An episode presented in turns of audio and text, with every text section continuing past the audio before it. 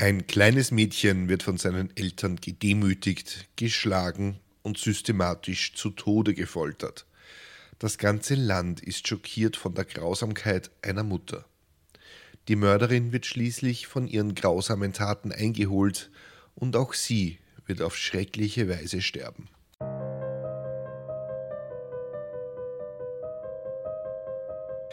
Willkommen bei Mörderisches Österreich, dem Podcast über historische Kriminalfälle aus eurer Umgebung. Anhand von zeitgenössischen Berichten rekonstruieren wir die größten Verbrechen in der Geschichte Österreichs und darüber hinaus. Am Ende gibt es noch den Klugschiss zum Schluss.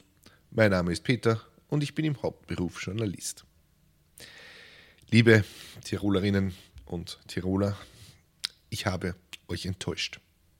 Ich habe in der vorigen Episode über die Kindesentführung das Tiroler Unterland als das Gebiet westlich von Innsbruck bezeichnet. Das ist nicht nur falsch, sondern fast ein Frevel an diesem großartigsten aller Bundesländer. Danke jedenfalls an die Dutzenden Hinweise diesbezüglich. Ich hoffe, ich werde jetzt nicht mit einem Einreiseverbot belegt.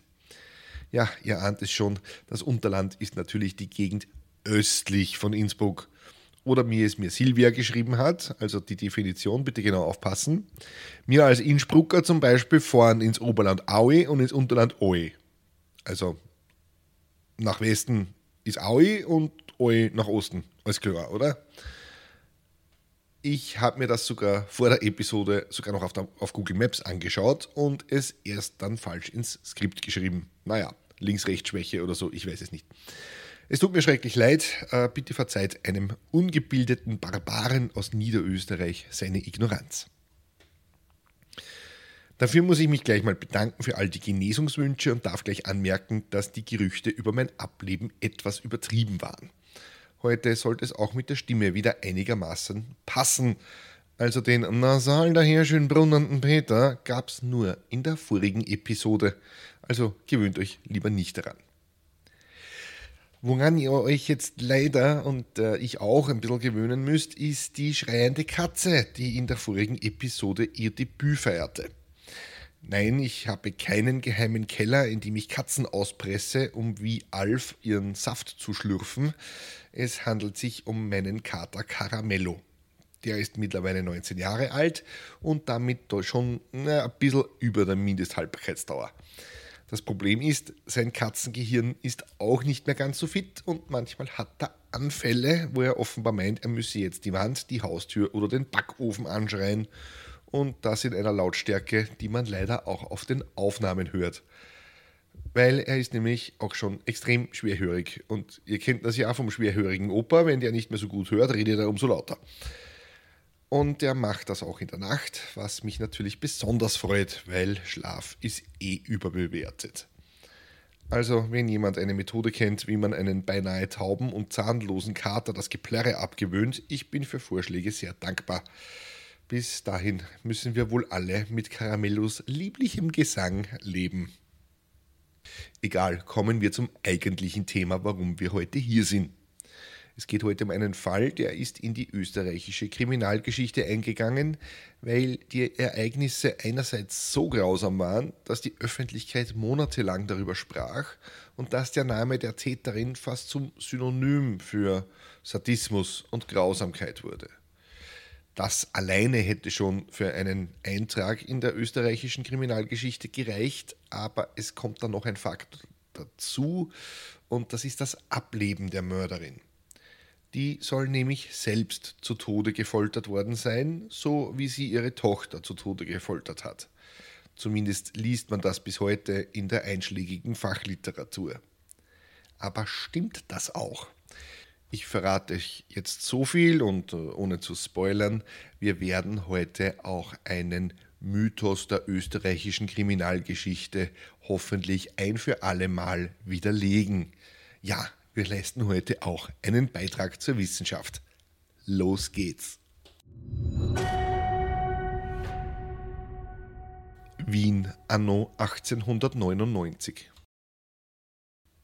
Es ist das Jahr 1899. Wir befinden uns in Wien, also in der goldenen Ära der Stadt. Seit Jahrzehnten herrscht Frieden, Kaiser Franz Josef regiert das Land mit seiner Mischung aus Absolutismus und typisch österreichischer Wurstigkeit. In den Zeitungen steht Klatsch und Tratsch aus der Umgebung. Für Aufsehen sorgte ein 14-jähriger Tischlerlehrling. Der war nämlich in der Alser Straße vor Erschöpfung zusammengebrochen. Sein Lehrmeister hatte in Ermangelung eines Zugtieres, also wie eines Pferds oder eines Ochsen, einfach den 14-jährigen Buben vor den Wagen gespannt. Der war schwer mit Holz beladen und irgendwann kollabierte der angehende Tischler vor Erschöpfung, sodass er von Passanten mit Wasser und ein, zwei hochkalorischen Mehlspeisen wieder aufgepäppelt werden musste. Der Tischlermeister rechtfertigte sich vor dem Richter mit den bemerkenswerten Worten: Einmal soll so ein Bursch ausfahren und gleich hat man Scherer rein. Also wirklich, die Jugend von vor 125 Jahren, die ist ja wirklich zu nichts zu gebrauchen gewesen. Und dann war da noch die Geschichte des Postoberoffizials, also dem Direktor eines Postamtes in Wien. Der musste sich vor Gericht verantworten, weil er sich dem ihm, also weil er sich den ihm unterstellten Damen gegenüber unsittlich verhalten habe. Einmal habe er eine Frau sogar ungefragt geküsst und ihr, ich zitiere aus der Arbeiterzeitung, das stand da wirklich so, unzweideutige Zweideutigkeiten ins Ohr geflüstert. Mit den Herren unter seiner Aufsicht verfuhr der Postamtsdirektor aber nicht viel besser. Wie er sich über seinen Führungsstil beschwerte, dem wurde der Lohn gekürzt. Naja, ihr seht schon, ein bisschen Dorfklatsch, ein wenig Skandalpresse. Das ist heute nicht wirklich anders. Alles in allem, aber relativ harmlos. Und da schlug eine Geschichte ein wie eine Bombe. Die war so grausam, dass sie noch heute diskutiert wird.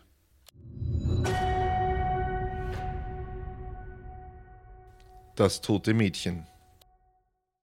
Es ist der 9. März 1899, ein Donnerstag.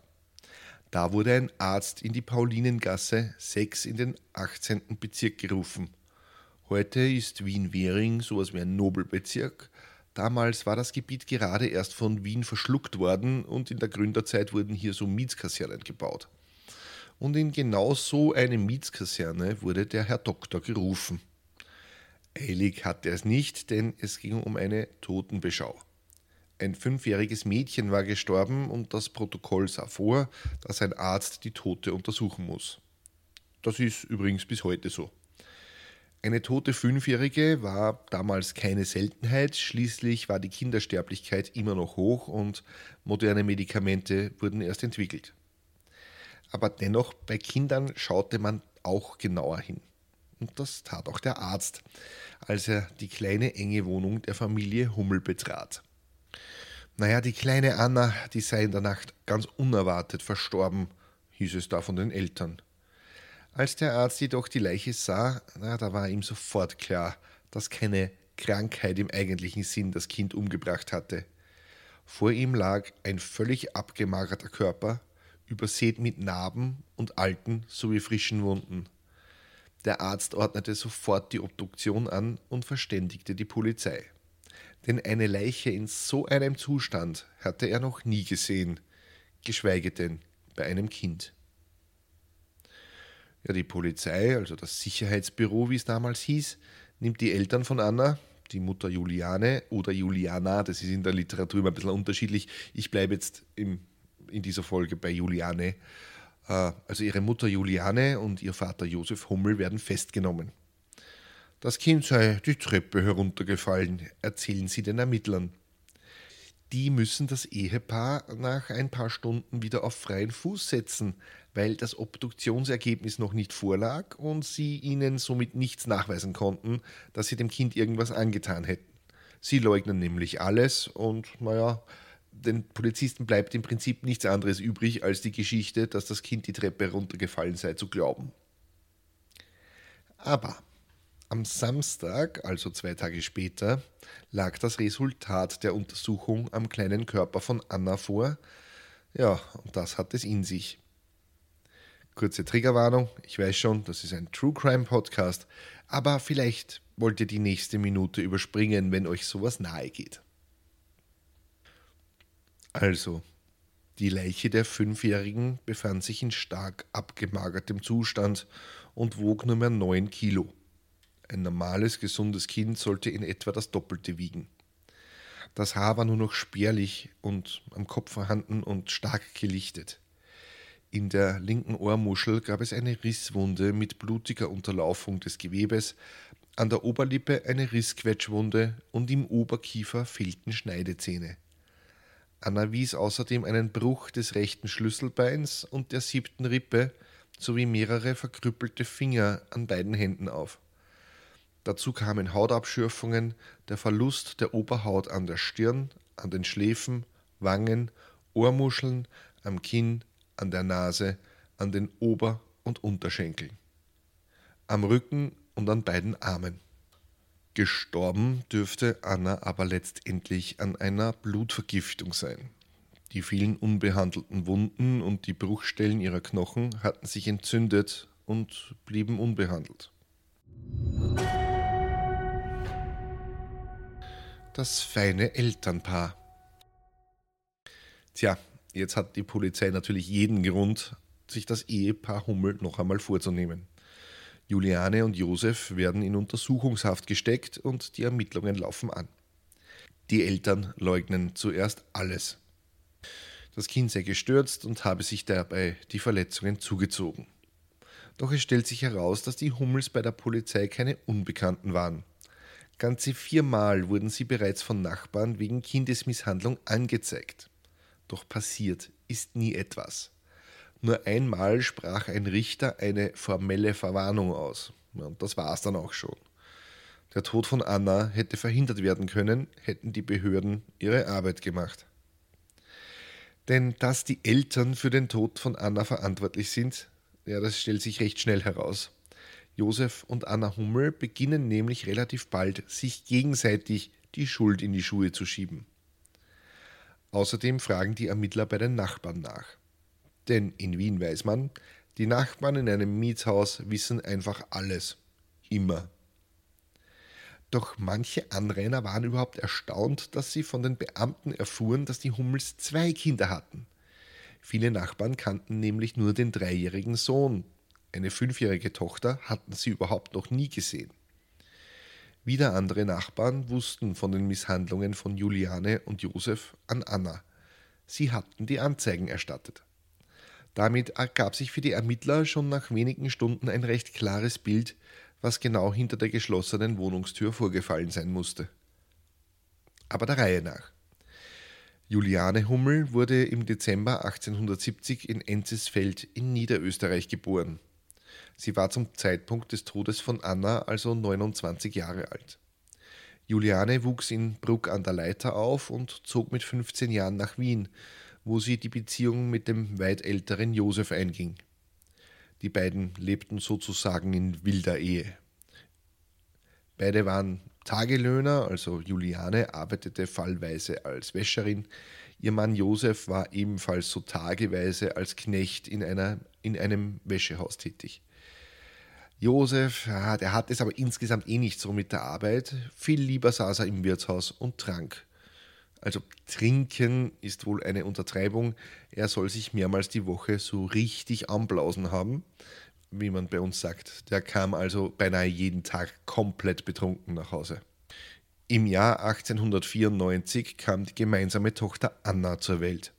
Unehelich, was damals noch ein gewisses Problem war. Deshalb hieß Anna eigentlich auch Weinzettel mit Nachnamen, aber das ist nur ein Detail am Rande. Denn schon bald heirateten Juliane und Josef und beide trugen daraufhin den Namen Hummel. Doch die Hummels konnten das Kind mit ihrem kargen Einkommen kaum über die Runden bringen, deshalb gaben sie es zwei Jahre lang in die Obhut einer sogenannten Kostfrau. Was das genau ist, das erzähle ich dann im Klugschiss. Nur so viel, Eltern zahlten damals Frauen Geld, damit sie sich um das Kind kümmerten. Meistens waren das Frauen, die selbst viele Kinder hatten und es deshalb günstiger war, das Kind durchzufüttern. Motto, naja, wir haben eh schon sieben Kinder, ein achtes ist auch schon wurscht. Während Anna also noch bei Kostfrauen war, bekamen Juliana und Josef noch ein Kind, einen Sohn diesmal. Die mittlerweile dreijährige Anna kehrte kurz nach der Geburt ihres Bruders zu ihren Eltern zurück. Und da begann ihr Martyrium.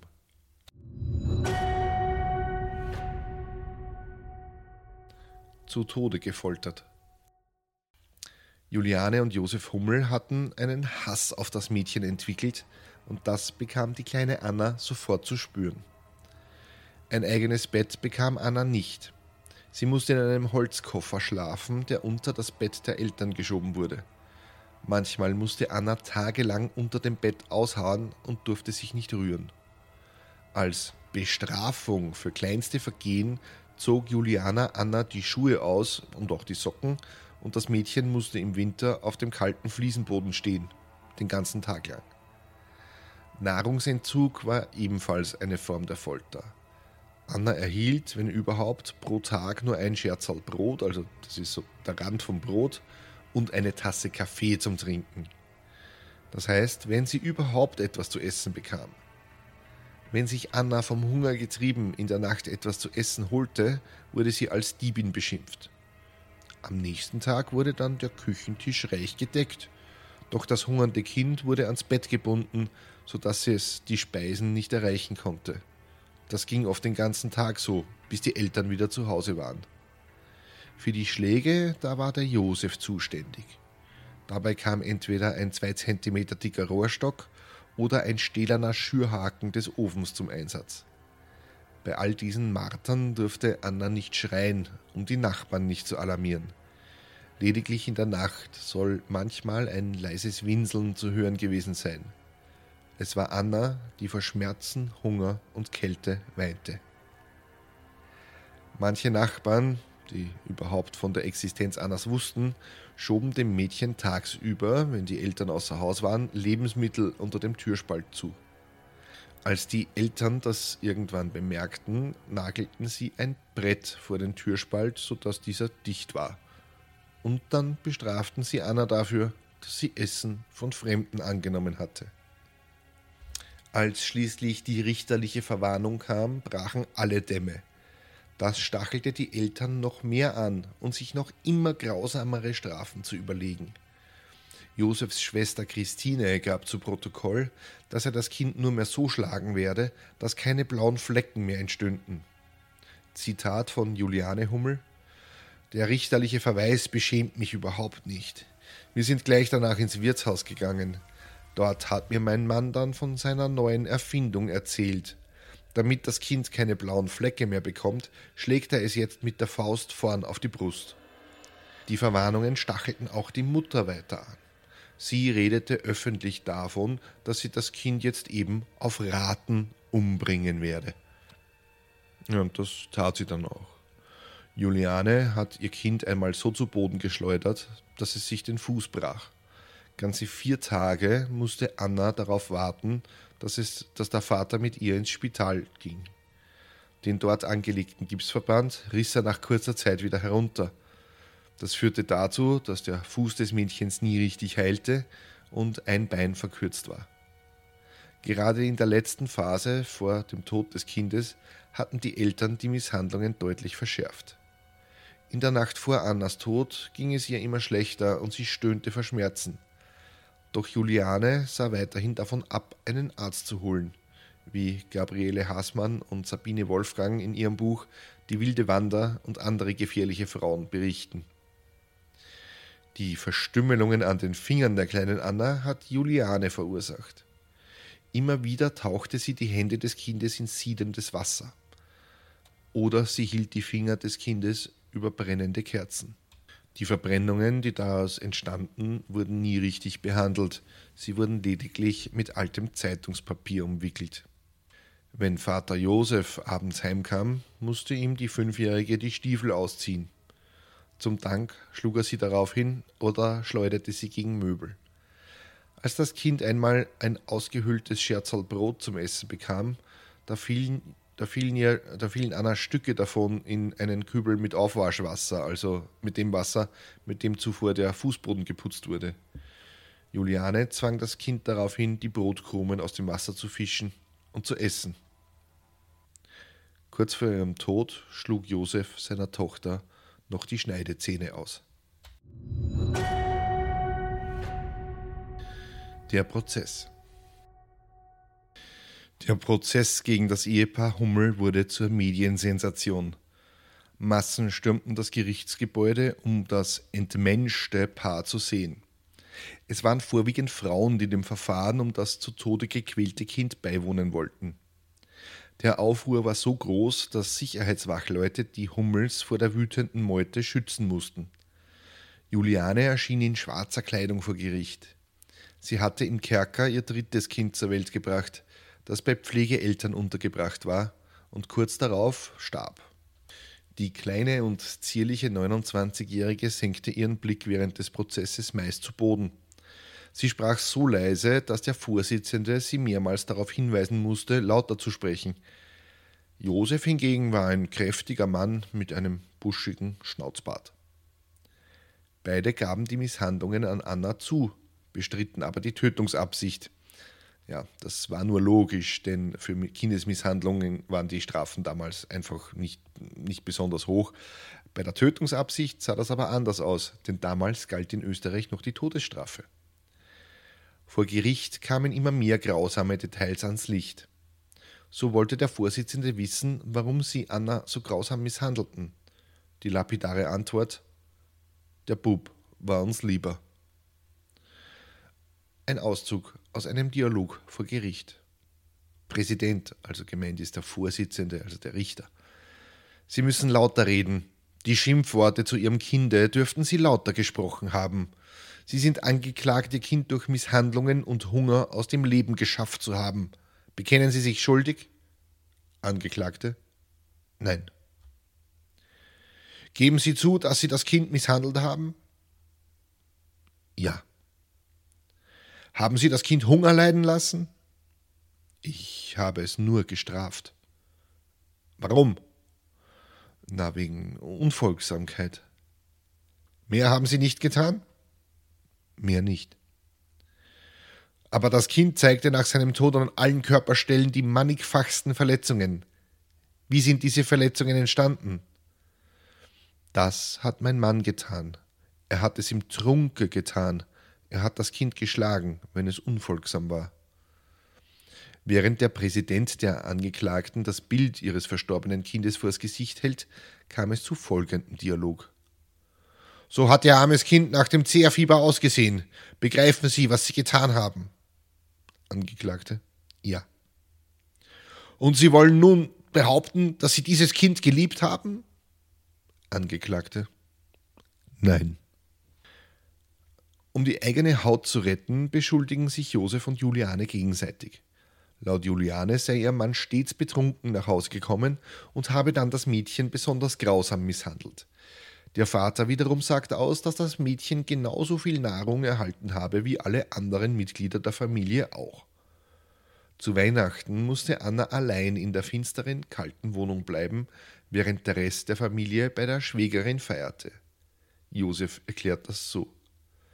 Na, weil die Frau das Madel nicht mitgenommen hat und der Bub uns lieber war. Juliane habe sich immer über das Kind beklagt. Wenn er dann heimgekommen ist, dann sei es ja seine Pflicht gewesen, als das unartige Kind zu bestrafen. So versuchte Josef seine Taten darzustellen. Ja, den Buben, na, den hat er nie schlagen müssen, weil der war ja brav. Also alles ganz normal im Hause Hummel. Blöd nur, dass zahlreiche Zeugen gegen die Hummels aussagten. Und naja, diese Aussagen, die haben es in sich. So soll Juliane laut mehreren Zeugen den Tod des Kindes mehrmals angekündigt haben. Die Kanaille soll hin werden. Und sie habe daraufhin nach dem Kind getreten. Eine andere Zeugin schildert, dass Juliane gesagt hat, naja, da wird es einige Zeit eine Plauderei geben und das Kind ist aber hin. Und dann sind wir von dem diebischen Bankert erlöst. Also frei übersetzt, die Leute werden zwar einige Zeit lang reden, aber wenigstens sind wir das Kind los. Insgesamt zwölf Augen- und Ohrenzeugen können von den Misshandlungen berichten. Vor allem Juliane sprach ihren Bekannten und den Nachbarn gegenüber immer sehr offen darüber, wie sie das Kind umbringen werde. Es müsse ratenweise sterben, hat sie einer Zeugin einmal erklärt. Sämtliche Zeugen, die anerkannten, bestätigten, dass es sich um ein braves Kind gehandelt habe, das alle gern gehabt hätten. Eine Zeugin fragte Josef einmal, warum er seine Tochter so schlecht behandle. Seine Antwort: Ich gebe dem Banker zu essen, da darf ihn er massakrieren.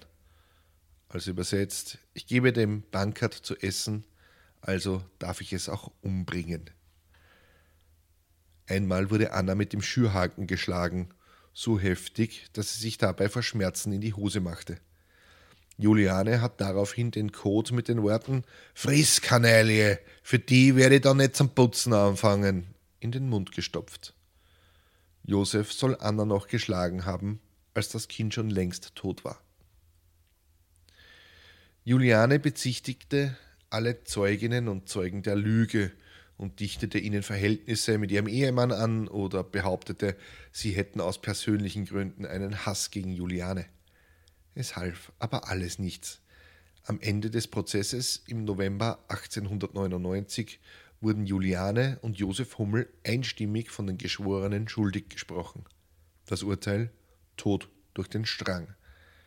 Die Angeklagten vernahmen den Schuldspruch wortlos. Das Urteil sollte im Jänner 1900 also eineinhalb Monate später, vollstreckt werden. Ende Dezember, also wenige Tage vor dem Hinrichtungstermin, versuchte Juliane in ihrer Zelle Suizid zu begehen. Mitten in der Nacht bemerkten Justizwachmänner, dass sich die Todeskandidatin mit einer Stricknadel die Haut am Handgelenk aufschlitzen, wollte. Der Versuch war aber so dilettantisch, dass keinerlei Lebensgefahr bestand. Ja, nicht einmal ein Tropfen Blut war geflossen. Juliane wollte mit der Aktion wohl schlicht Mitleid erwecken. Die Tortur bei der Hinrichtung. Aufmerksame Hörerinnen und Hörer wissen jetzt, aber Peter, du hast uns doch schon mehrfach erzählt, dass Frauen in der Monarchie nicht hingerichtet wurden, weil der Kaiser sie alle begnadigt hat. Ja, das habe ich erzählt und das stimmt auch. Außer für Juliane Hummel, für die hat der Kaiser nämlich eine Ausnahme gemacht. Naja, also nicht ganz freiwillig, denn eigentlich hätte er angeblich auch sie begnadigen wollen, aber nach öffentlichen Protesten ordnete seine Majestät dann doch die Hinrichtung an. Die letzte Todesstrafe an einer Frau war 90 Jahre davor an Theresia Kandel, der Bürgerin vom Hungelgrund, vollzogen worden. Aber über die machen wir noch eine eigene Episode.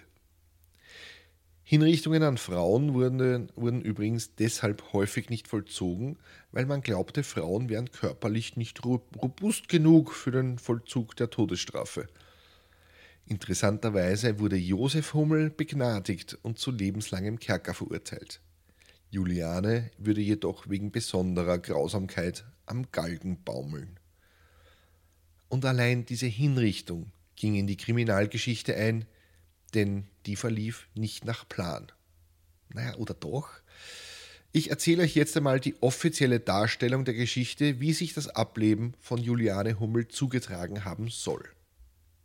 Und danach möchte ich euch kurz erzählen, was tatsächlich in der einschlägigen, in der zeitgenössischen Literatur in den, und in den Zeitungen gestanden ist und äh, wie sich das unterscheidet von der Geschichte, wie sie heute erzählt wird. Aber zuerst zur offiziellen Variante. Die Hinrichtung der Juliane Hummel war für den 2. Jänner 1900 angesetzt. Am Tag davor richtete der Verteidiger noch ein Gnadengesuch an den Kaiser. Zitat Euer KK Apostolische Majestät, die zum Tode verurteilte Juliane Hummel wagt es durch mich als ihren Verteidiger in letzter Stunde an die Stufen des allerhöchsten Thrones die flehentliche Bitte gelangen zu lassen, Eure, Eure Majestät mögen geruhen, ihr die Todesstrafe allergnädigst nachzusehen und ihr Gelegenheit geben, in einem Leben voll tiefer Reue innerhalb der Kerkermauern ihre große Schuld zu sühnen. Der in Ehrfurcht gefertigte Verteidiger fleht Eure Majestät um Gnade für das herzleidende, schwächliche Weib an, von dem er fürchtet, dass es morgen bewusstlos zur Richtstätte gebracht werden wird. Möge Eure Majestät in grenzenloser Huld und Gnade diesem Weibe Gelegenheit geben, in schwere Buße bis zu seinem natürlichen Rande sich selbst anzuklagen und in tiefer, bitterer Reue wie im Gebet die Verzeihung des Himmels anzurufen. Euer Majestät, in tiefster Ehrfurcht verharrender, Dr. Wolfgang Polacek. Es half aber nichts. Juliane Hummel musste sterben.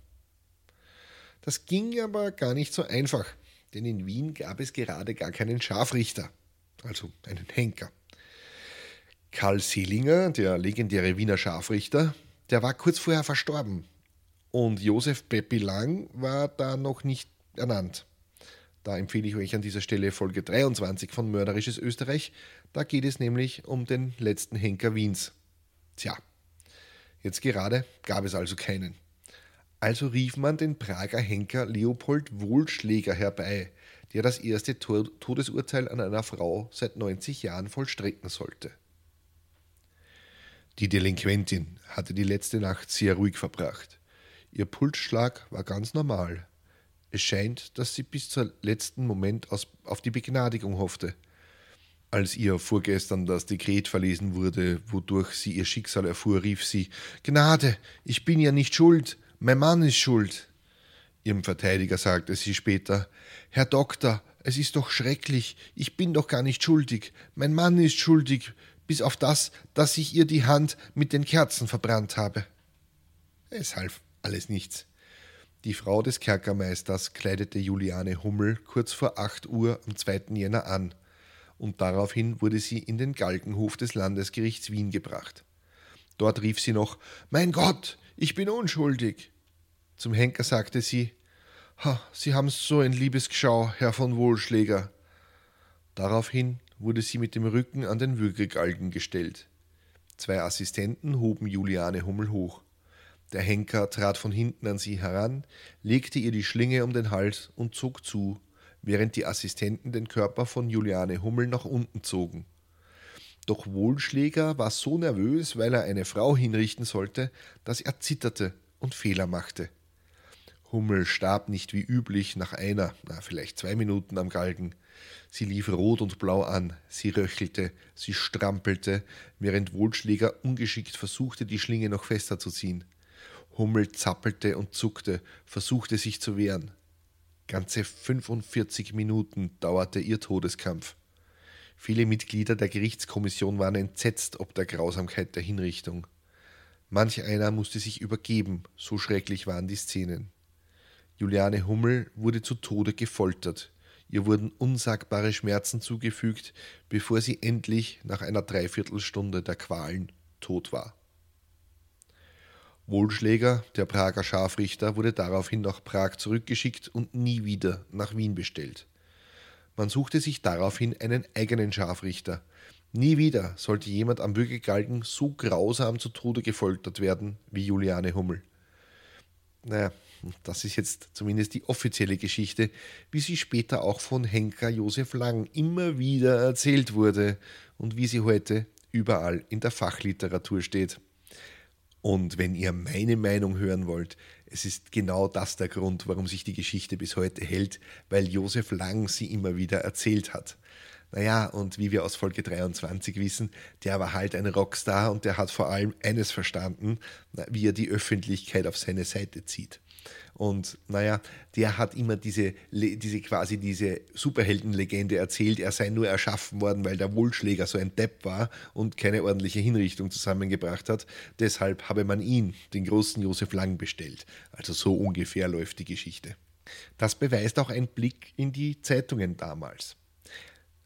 Zwar erschienen am nächsten Tag fast in sämtlichen Zeitungen eine Geschichte von der Hinrichtung von Hummel, aber die bezogen sich eher auf die Tatsache, dass die Todesstrafe abgeschafft werden sollte, zumal man eine Frau hingerichtet hatte, was damals für viele eine, äh, also was damals für eine einer zivilisierten Gesellschaft für unwürdig befunden wurde. Tatsächlich gab es nur einen einzigen kritischen Bericht, der sich mit der Hinrichtungsmethode an sich auseinandersetzte. In Wien wurde seit Mitte des 19. Jahrhunderts der Würgegalgen verwendet. Die Hinrichtung erfolgt, wie ich schon beschrieben habe. Der Todeskandidat wird mit dem Rücken zum Balken gestellt. Dahinter steht auf einer Leiter oder einer kleinen Treppe der Henker. Zwei Assistenten heben den Delinquenten hoch der Henker hängt eine doppelte Schlinge an einen Haken am Pfahl ein und legt sie um den Hals des Opfers. Dann ziehen die Assistenten an den Beinen des Unglücklichen zu Boden, dadurch wird die Blutzufuhr zum Gehirn abgeschnitten und binnen kürzester Zeit tritt der Tod durch Ersticken ein. So wurde sogar in der Zweiten Republik noch hingerichtet, bis in die 1950er Jahre. Wohlschläger, der dürfte dieses System in Prag verfeinert haben. Statt Haken hatte er zwei Umlenkrollen am Galgen angebracht. Die sollten dafür sorgen, dass der Todeskandidat leichter hochgehoben werden konnte. Ja, diese Methode der Hinrichtung die stieß in Wien schon auf Skepsis. Dann kam dazu, dass Wohlschläger darauf bestand, seine Opfer zu fesseln und so richtig einzuschnüren. Zuerst wurde Hummel eine Art Mieder angezogen und als sie schon am Galgen stand, begann Wohlschläger noch ihre die Beine mit Lederriemen zu umwickeln. Der alte Wohlschläger dürfte dabei tatsächlich etwas nervös gewesen sein und diese Prozedur dauerte anscheinend länger als geplant. Von einem 45-minütigen Todeskampf ist aber nirgendwo die Rede. Es dürfte also so sein, dass die Vorbereitungen einfach viel zu lange gedauert haben. Die Hinrichtung selbst soll aber nach nicht einmal fünf Minuten erledigt gewesen sein. Juliane Hummels Körper wurde anschließend am Zentralfriedhof in einem unmarkierten Grab beigesetzt. Ihrer Leiche wurde der Kopf abgetrennt, den hat man nämlich medizinisch untersucht. Damals glaubte man noch, man könne anhand von Schädelformen oder anderen anatomischen Eigenheiten Rückschlüsse darauf ziehen, ob der Besitzer des Kopfes ein Verbrecher war. Naja, heute wissen wir, stellt sich raus, keine auffälligen Auffälligkeiten beim Schädel von Juliane Hummel und diese Form der Schädelforschung ist Humbug.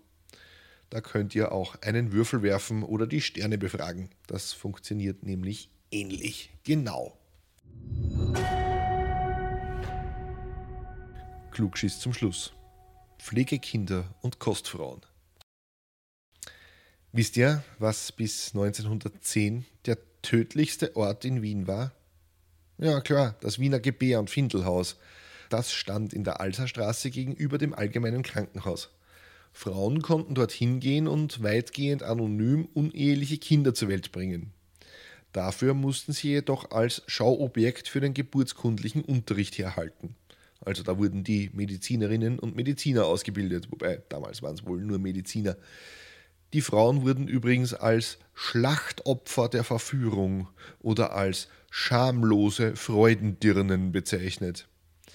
Ja, die alten Zeiten. Sie waren alt, aber nicht gut. Dorthin kamen natürlich nur Frauen aus ärmeren Gesellschaftsschichten, meist nicht einmal aus Wien, sondern die stammten aus Niederösterreich oder Böhmen. Also Dienstbotinnen, Hausmädchen, Bedienerinnen, sowas. Zwar waren die Väter eigentlich seit 1811 verpflichtet, Unterhalt zu zahlen, aber die waren meistens genauso mittellos wie die Mütter. Also konnte man sein Kind gleich ins Findelhaus abgeben, weil ernähren konnte man es ohnehin nicht. Zu Spitzenzeiten landete jedes dritte in Wien geborene Kind im Findelhaus. Bis 1813 starben 97 Prozent aller Kinder, die dort aufgenommen wurden. Das wurde im Laufe der Zeit auch nicht wirklich besser denn bis 1910 erlebten zwei Drittel der Kinder das Ende ihrer Verpflegungszeit nicht. Das lag daran, weil im Findelhaus ständig Infektionskrankheiten umgingen. Wer schon mal Kinder im Kindergarten hatte, kennt das. Ähm, zum Glück gibt es aber heute eine einigermaßen anständige Gesundheitsversorgung. Im Findelhaus arbeiteten sogenannte Kostfrauen. Die mussten wenig Qualifikationen mitbringen, nur katholisch sein und nachweisen, dass sie auch ein sittliches Leben führten. Das war für viele verarmte Frauen aus der Steiermark, Niederösterreich, Böhmen, Mähren und Ungarn eine Möglichkeit, eines, ein, zumindest ein kleines Einkommen zu erhalten. Kostfrauen konnten aber auch auf selbstständiger Basis arbeiten. Sie verlangten Geld dafür, dass sie das Kind von anderen Menschen durchfütterten. Je höher das Geld, umso wahrscheinlicher war es, dass das Kind das auch überlebte. Gefüttert wurden die Kinder übrigens oft mit einem Gemisch aus Mehl, Wasser und Kuhmilch, was auch nicht gerade zur Überlebensquote beitrug. Und ein Gutes hat der Fall der Juliane Hummel mit dem großen medialen Aufsehen, da kam langsam dann auch der Gedanke der Fürsorge auf. Sprich, man es reichte nicht mehr, ein Kind irgendwie durchzufüttern und zu schauen, ob es eh überlebt, sondern da kam man dann so irgendwie auf die Idee, ja, das wäre vielleicht gar nicht so schlecht, wenn man ihnen auch ein bisschen Liebe, Aufmerksamkeit und ein bisschen Bildung angedeihen lassen könnte. Ein völlig verwegener Gedanke, ich weiß. Ja, und deshalb wurde das Wiener Findelhaus 1910 zum Glück abgerissen. Heute ist der tödlichste Ort Wiens übrigens der Supermarkt in Wien Mitte, habe ich gehört. Zumindest gehe ich da immer einkaufen, aber unlängst war der wegen Rattenbefall gesperrt. Da fühlte ich mich auch kurz wie im 19. Jahrhundert. Und noch ein kleiner Tipp, wenn ihr schon in Wien seid, geht doch mal ins Kriminalmuseum. Da könnt ihr euch nämlich bis heute den herauspräparierten Schädel von Juliane Hummel anschauen. Der ist da nämlich ausgestellt, neben vielen anderen gruseligen Exponaten. Ja, und das war sie, die 56. Ich hoffe, ich habe mich nicht erzählt, erzählt, äh, die 56. Episode von Mörderisches Österreich. Wenn euch die Folge gefallen hat, könnt ihr mir auf steadyhq.com slash mörderisch einen Euro in den Hut werfen. Danke an Andrea, Ralf, Dagmar, Sarah, Mechthilde, Sigi, Nathalie, Eva, Bianca, Björn, Elisabeth, Patricia, Alexandra, Jolustus, Bianca, Bianca, Bernd, Lara, Martin, Natascha, Johannes, Ingmar, Juliana, Daphne, Thomas, Chris, Bernhard, Annemarie, Petra, Haji und Anna, die diesen Podcast unterstützen. Keine Sorge, die ersten 30 Tage als Mittäter sind kostenlos und ihr erhaltet die aktuelle Folge immer einen Tag früher als alle anderen und das auch ganz ohne Werbung. Wenn ihr auf Steady den Newsletter abonniert, bekommt ihr noch kostenlos Bonusmaterial zu den Fällen. Diesmal sind es Zeichnungen von der Gerichtsverhandlung von Juliane Hummel. Wenn euch ein monatliches Abo zu viel ist und ihr nicht noch einen Abbucher auf eurem Konto gebrauchen könnt, glaubt mir, ich kann das verstehen, dann könnt ihr mir via paypal.me@moe-podcast eine kleine Spende zukommen lassen. Vielen Dank an Florian, Anna, Katharina, Ingrid und Annette, die mich in meiner Arbeit unterstützen. Den Link dazu findet ihr in den Show Notes. Wenn ich mir das wünschen darf, dann wäre das Feedback zu den Episoden in Form von Reviews auf Spotify, Apple Podcasts und überall, wo ihr Podcasts bewerten könnt. Und untersteht euch mir weniger als 5 Sterne zu geben. Nein, seid ehrlich, aber 5 Sterne nehme ich natürlich am allerliebsten. Wenn ihr mir persönlich Feedback geben oder mir Hinweise auf einen Fall geben möchtet, dann schreibt mir bitte einfach eine Nachricht auf Steady.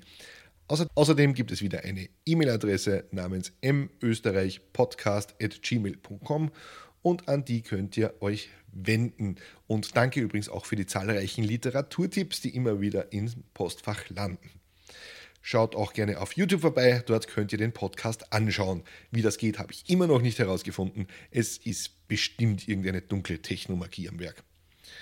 Und wenn ihr von dem ganzen Mord und Totschlag hier auf diesem Kanal einmal eine Pause braucht, dann hört doch mal bei Steuerfrau rein. In diesem Podcast spreche ich mit einer echten Steuerfrau, einer echten Seebärin, über ein Thema, von dem ich keine Ahnung habe, nämlich Hochseesegeln.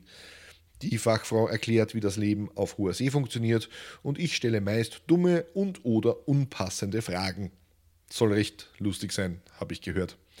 Steuerfrau, der Podcast, überall, wo es Podcasts gibt. Die nächste Folge von Mörderisches Österreich erscheint am Samstag in zwei Wochen auf Spotify, Apple Podcasts, Google Podcasts, Antenna Podcast, Box, Radio.de, Samsung Podcasts. Wisst ihr was? Ihr wisst es eh, wo ihr den Podcast hören könnt. Er ist eh überall zu finden. Also, ich spare mir das jetzt in Zukunft. Auf der Website mörderisch.simplecast.com, da findet ihr alle Episoden ganz übersichtlich und dort könnt ihr euch euren Lieblings-Podcast-Dienst einfach aussuchen. Das macht es, glaube ich, am einfachsten. Ich sage vielen, vielen lieben Dank fürs zahlreiche Zuhören und für eure Aufmerksamkeit. Immer schön brav bleiben. Kommt mal in Wien vorbei, schaut sich das Kriminalmuseum an. Bussi und Baba.